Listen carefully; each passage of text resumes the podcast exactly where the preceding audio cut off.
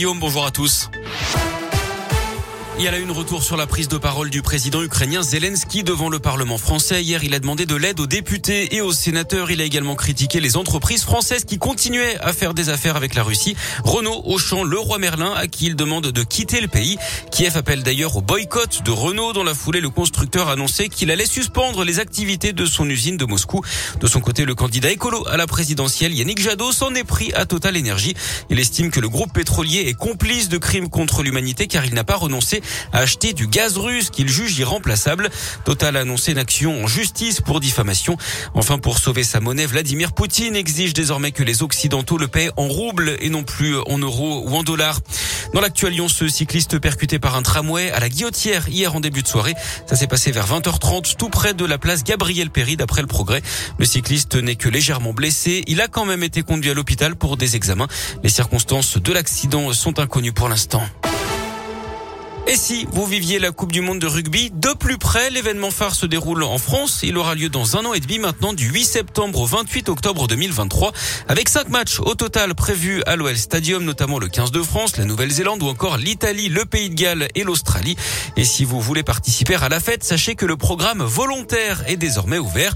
Vous avez jusqu'en juillet pour vous inscrire via la plateforme volontaire.france2023.rugby. Au total, 3500 personnes sont recherchées en France, dont 500 à Lyon pour et vivre cette Coupe du Monde de l'intérieur.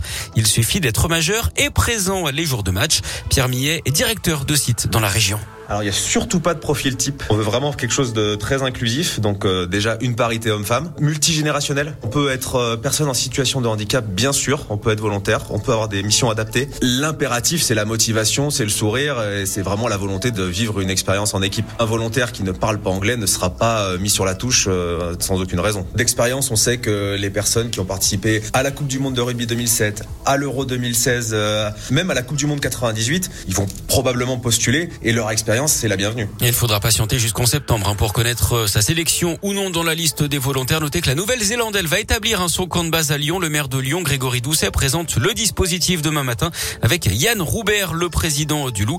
L'Italie pourrait, elle, s'installer du côté de Bourgoin-Jallieu en Orisère, d'après le progrès.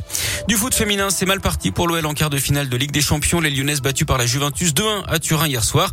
En basket, l'Asvel a fait respecter la logique hier soir en Euroleague. Victoire sur le parquet de Kaunas, dernier du classement 72 à 68.